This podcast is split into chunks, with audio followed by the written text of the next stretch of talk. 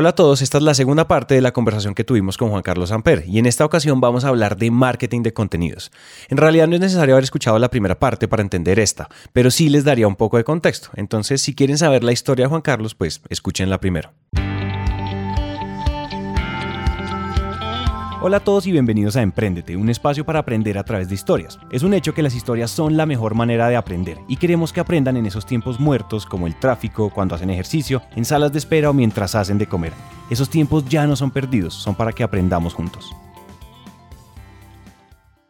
Hicimos este episodio porque es muy común que cuando hablamos de marketing digital la gente piense única y exclusivamente en redes sociales. Y claro, las redes sociales son muy importantes, pero para algunas personas están un poco sobrevaloradas. Quien habla es Juan Carlos Amper, fundador y director de We Are Content. Cuando nacen las redes sociales, las marcas empiezan a volcarse al mundo de las redes sociales y a invertir en redes sociales como locos. En ese momento, cuando yo me doy cuenta de esto, empiezo a decirle a la gente, no hagan esa locura.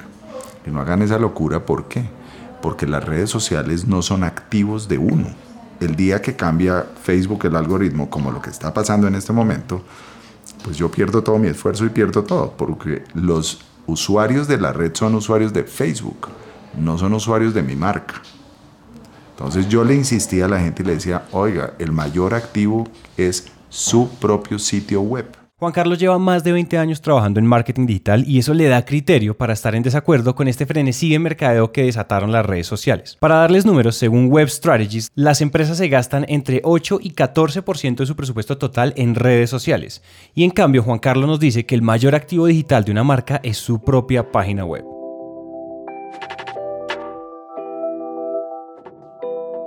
Nosotros no somos quien para tomar una postura, pero nos parece que la posición de Juan Carlos es mucho más que válida. Por eso este episodio quiere mostrarles una parte más del paisaje que se llama marketing de contenidos. Y entonces para que comencemos desde cero, esto puede sonarles obvio, pero entendamos qué es o qué entendemos aquí por contenido.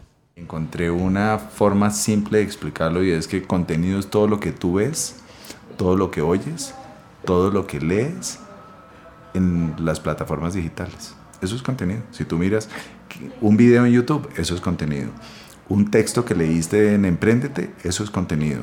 Un podcast que oyes, eso es contenido. O sea, contenido es todo lo que tú oyes, ves, lees en cualquier plataforma y no solo digital, o sea, porque si vamos impresos, si vamos a emisoras de radio, o sea, es todo lo que tú oyes, ves, lees en cualquier plataforma, eh, eso es contenido.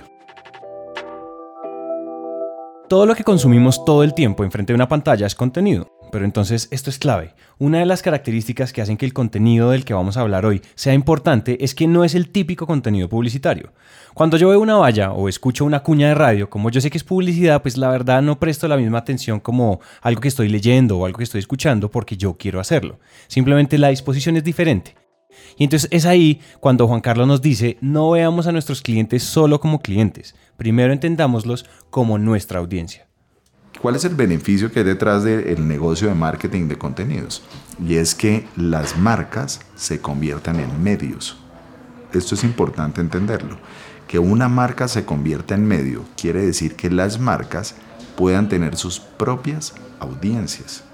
Es decir, los usuarios son míos, no son de un medio, no son del periódico El Tiempo, no son del periódico El Colombiano en Medellín, no los usuarios son míos. Entonces, si yo creo buen contenido, la gente va a terminar llegando a mi sitio web y si la gente llega a mi sitio web, pues voy a poder tener usuarios que finalmente terminen comprando mi producto. Cuando Juan Carlos le pide a las marcas que se conviertan en medios, no les está diciendo que cambien de negocio, simplemente les está pidiendo que cambien la comunicación que han venido teniendo. La mejor forma de explicar esto es con un ejemplo. Un muy buen cliente que nosotros tenemos es el éxito hoy en día. Cuando nos fuimos para el éxito, el éxito lo único que hacía era que invertía en AdWords y unas cifras importantes en AdWords. El negocio con AdWords es sencillo. Yo le pago a Google para que cada vez que alguien busque, por ejemplo, Neveras Bogotá, mi página salga de primeras como anuncio. Y cada vez que alguien da clic, pues Google me cobra ese clic. Y el día que se termina la campaña, pues dejo de aparecer de primero. ¿Qué pasa si ese contenido, vamos a poner un caso, 5 tips para comprar una nevera, lo pone el éxito en su página? Si el éxito pone ese artículo en su página y Google encuentra ese artículo, Google lo que va a hacer es que cuando alguien escriba tips para encontrar la mejor nevera, posiblemente va a colocar ese artículo de primero y la gente va a llegar al sitio web del éxito, a leer el artículo de 5 tips para comprar la mejor nevera. Aquí empiezan a pasar dos cosas. Por un lado, yo no estoy pagando a Google por aparecer ahí, pero por otro, ese contenido no es publicitario, ese contenido es educativo. El concepto del marketing de contenidos es crear contenido educativo, no publicitario, para crear tus propias audiencias. El marketing de contenidos lo que busca es atraer a los usuarios con contenido de valor. Con contenido educativo no estamos diciendo que ahora la misión de la empresa tiene que ser educar. Lo que pasa es que ese contenido educativo puede atraer de una manera muy eficiente a mis clientes potenciales. Si eso está en el blog de Almacenes Éxito, Almacenes Éxito ya te tiene en la página de Almacenes Éxito y te tiene leyendo un artículo de 5 tips para comprar una nevera, lo cual quiere decir que tú estás buscando comprar una nevera. Entonces, hasta ahí estamos de acuerdo. ¿Cuál es el tip y, y cómo cerrar eso y convertirlo en venta? Si tú alrededor de ese artículo, en todos los espacios en blanco, al lado derecho tienes banners que hablan de los del nevera Samsung, nevera Whirlpool, nevera XX, realmente ya tienes al usuario adecuado, que era una persona que quería comprar una nevera, y al lado derecho lo que le estás ofreciendo es una nevera. Entonces, lo que es claro es que la calidad de los usuarios que llegan a través de marketing de contenidos a los sitios son mejores que los que encuentras por publicidad. Porque por publicidad tú lo que estás haciendo es buscando la gente. Mientras que con marketing de contenidos la gente te busca a ti. Entonces, eh, la calidad del usuario es diferente y está probado que es mejor. ¿Cómo a través de marketing de contenidos se cierran las ventas? No, con el marketing de contenidos tú traes a los usuarios al sitio. El que tiene la obligación de ver cómo cierra la venta eres tú. Entonces el caso del éxito es el caso perfecto. Es, ya te tengo y ya sé que eres un usuario que estás buscando nevera. Ahora, ¿qué le hago y qué le ofrezco? Que yo pongo un símil. El símil es cómo lograr traer gente aquí a mi punto de venta de una u otra forma, pero que sea la gente calificada. Si yo ya lo tengo acá en mi punto de venta, ahora le ofrezco café, lo atiendo bien, le, tengo, le entrego una oferta especial. Yo veré qué hago para que él me termine de comprar. Claro. ¿Sí me entiendes? Esto que acaban de escuchar tiene dos grandes lecciones. Por un lado, marketing de contenidos no se trata de crear contenido educativo lindo para crear una audiencia y un día poder venderles algo. Se trata de atraer a tus clientes potenciales y ahí venderles algo. Por eso, ese contenido tiene que estar acompañado de llamados de banners o de botones que sí vendan, porque el objetivo de esta estrategia es una, acercarse al cliente, sí, claro, pero para vender más. Ahora, una cosa más es que si ese contenido es de valor, yo solo pago por hacerlo y no vuelvo a pagarle a Google para posicionarme.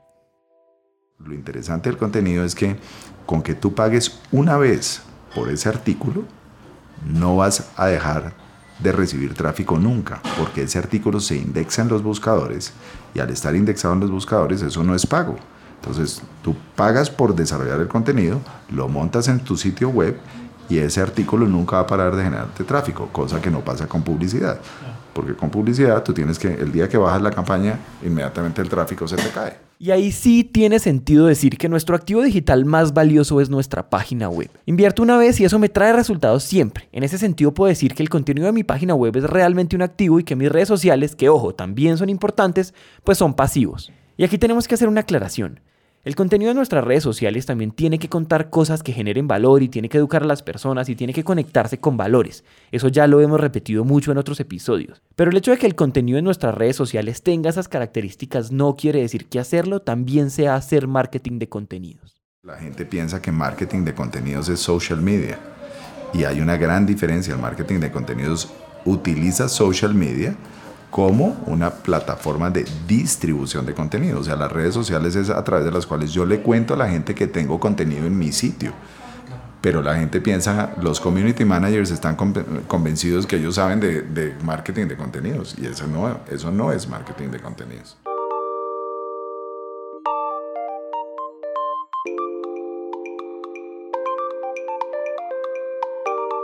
Lo que nos dice Juan Carlos es muy simple. Si seguimos con el caso del éxito, si yo hago todo lo que ya mencionamos y adicionalmente publico este artículo en redes sociales, que definitivamente pues, son un canal muy efectivo para amplificar lo que hacemos, las redes sociales se vuelven un vehículo perfecto para llevar las personas a mi página web. Si tú quieres eh, lograr que tu estrategia funcione, viene lo que se llama la distribución del contenido.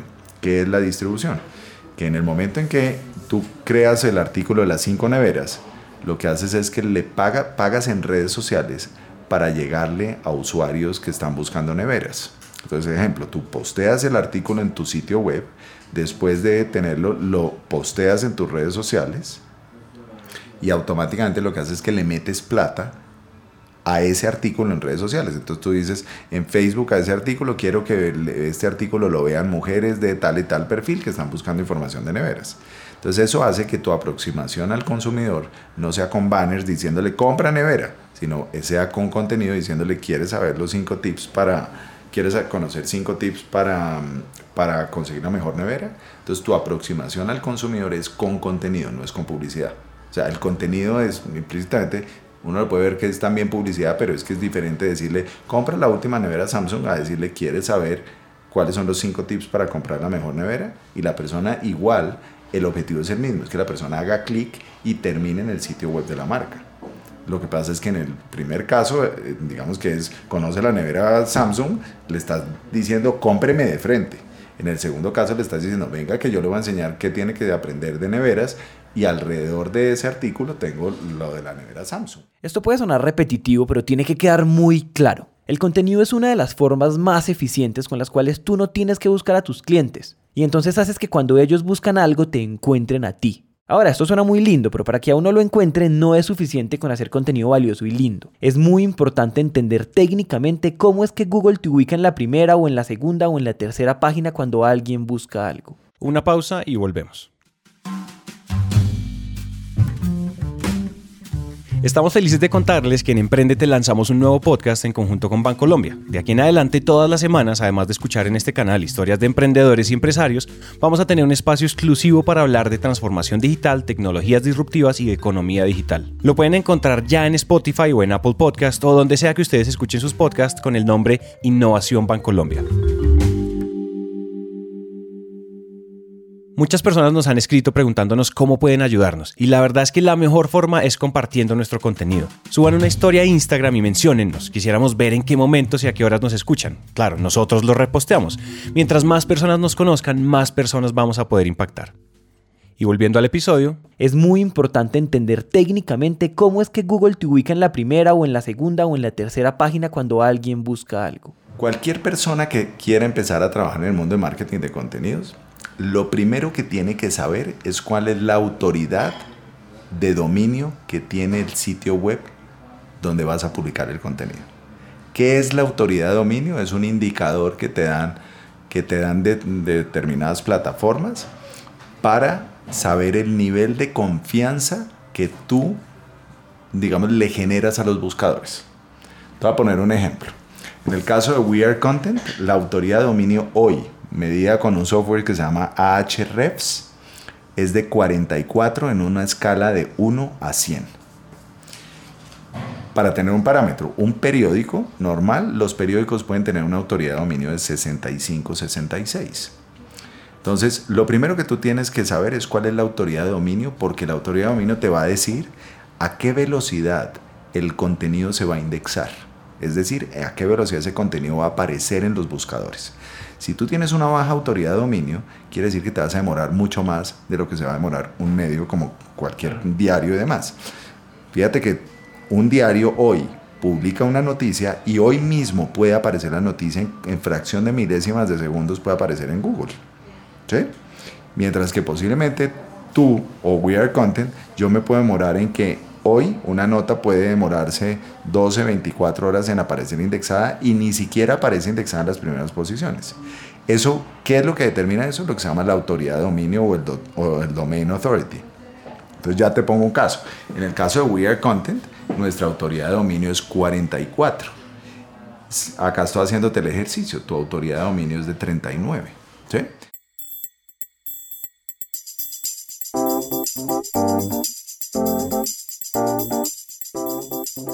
Le preguntamos a Juan Carlos cuánto tiempo deberíamos nosotros esperar para ver resultados de estas estrategias y nos encontramos con que hay una medida muy objetiva para saberlo llamada autoridad de dominio. Si su autoridad de dominio es alta, la gente va a encontrar muy rápido el contenido que acabas de publicar y entonces podrías ver resultados en cuestión de horas. La cosa es que, ¿cómo saber cuál es la autoridad de mi sitio web y cómo mejorarla? Lo primero es definitivamente tener contenido que sea contenido, buen contenido. ¿Por qué? Porque eso quiere decir que si tú tienes buen contenido, la gente va a compartir ese contenido. ¿Eso qué quiere decir? Que las redes sociales son fundamentales para decirle a los buscadores si el contenido es bueno. Si el contenido se comparte, es que el contenido es bueno. Mucha gente dice, no, es que yo quiero contenido que se comparta. No. Lo que tiene que preocuparse es por tener buen contenido, porque si el contenido es bueno, la gente lo va a compartir. Entonces, la autoridad de dominio se logra por varias, digamos, se logra mejorar por varias fuentes. La primera es que sea buen contenido para que la gente comparta. La segunda es cuántos links de otros medios hay a tu sitio web. Eso es lo que se llaman backlinks, o sea, links externos. Entonces, tú puedes hablar con X medio y decirle, oiga, tengo un artículo de emprendedores me encantaría que usted me lo señale en el periódico El Tiempo. Entonces, si desde el periódico El Tiempo, que tiene una autoridad de dominio de 66 o desde cualquier medio, hay links a mi página, los buscadores dicen, puedo confiar en este, en este, en este medio y él poco a poco empieza a subir la autoridad de dominio. Y lo otro es tener una muy buena estrategia de links internos, es decir, dentro de la misma página que tú crees artículos que están linkeados unos con otros. Entonces hay otras variables detrás, pero no quiero entrar en el detalle, pero lo que les quiero decir es, lo más importante es estar pendiente de cómo mejorar la autoridad de dominio. Si tú logras tener buena autoridad de dominio, tú puedes llegar a indexar en cuestión de horas y si tú logras indexar en cuestión de horas, empiezas a recibir tráfico muy rápidamente.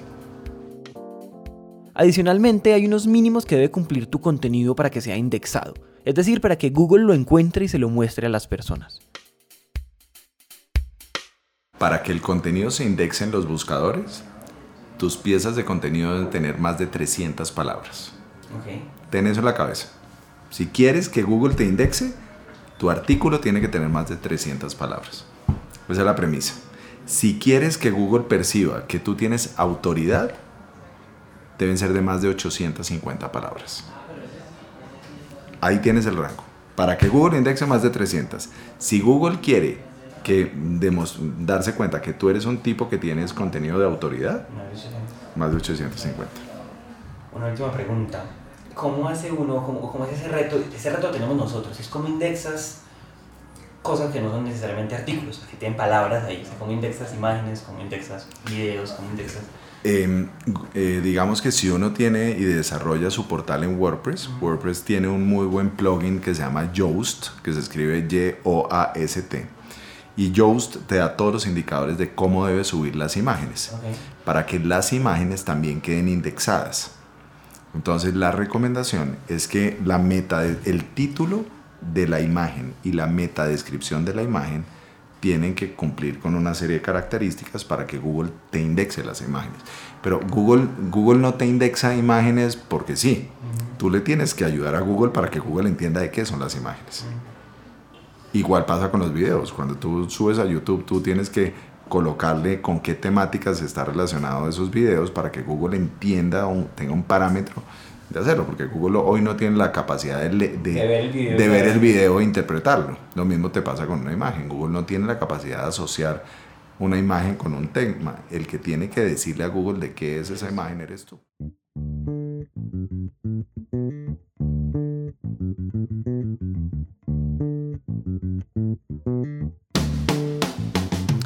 Ya saben, contenido que la gente quiera compartir en redes, links externos, links internos y artículos indexables. Estas no son solo cosas que deben hacer las empresas grandes, esto es algo que debe hacer cualquiera que quiera posicionamiento y seriedad digital. Esto de marketing de contenido suena muy fácil de entender cuando mi empresa es B2C, es decir, cuando mi empresa le vende a personas, pero cuando mis clientes son empresas todo parece a otro precio. Le preguntamos a Juan Carlos y esto fue lo que nos respondió. ¿Qué pasa cuando, cuando como empresa yo soy más B2B? ¿El reto cambia? es igualito. es exactamente, y es, un buen, es una buena pregunta. Ayer tenía una reunión Y me decía, no, es que mi cliente es B2B. Le dije, no importa. Y con lo que la pregunta que me acabas de hacer es muy importante un tema, es, si tú eres B2B, no pienses en desarrollar contenido de lo que tú haces. O sea, lo primero es, ojo, voy a ponerles un caso de ayer. Esta es una compañía que vende eh, pescados, atunes. Es una compañía ecuatoriana que vende pescados y atunes a el mercado eh, europeo. Entonces me dice, ¿cómo puedo llegar a los europeos con contenido? Entonces la primera pregunta que te hago es, el comprador de, del pescado en atún puede estar en Noruega, por poner un ejemplo, y tú crees que cuando él sale de su casa, llega a su casa a buscar información de eh, proveedores de pescado, lo único que no quiere es saber, lo único que no le interesa es saber de proveedores de pescado cuando sale de su casa. Pero resulta que si tú lo que haces es que conoces muy bien a ese comprador y dices, a estos compradores les encanta leer de eh, nutrición.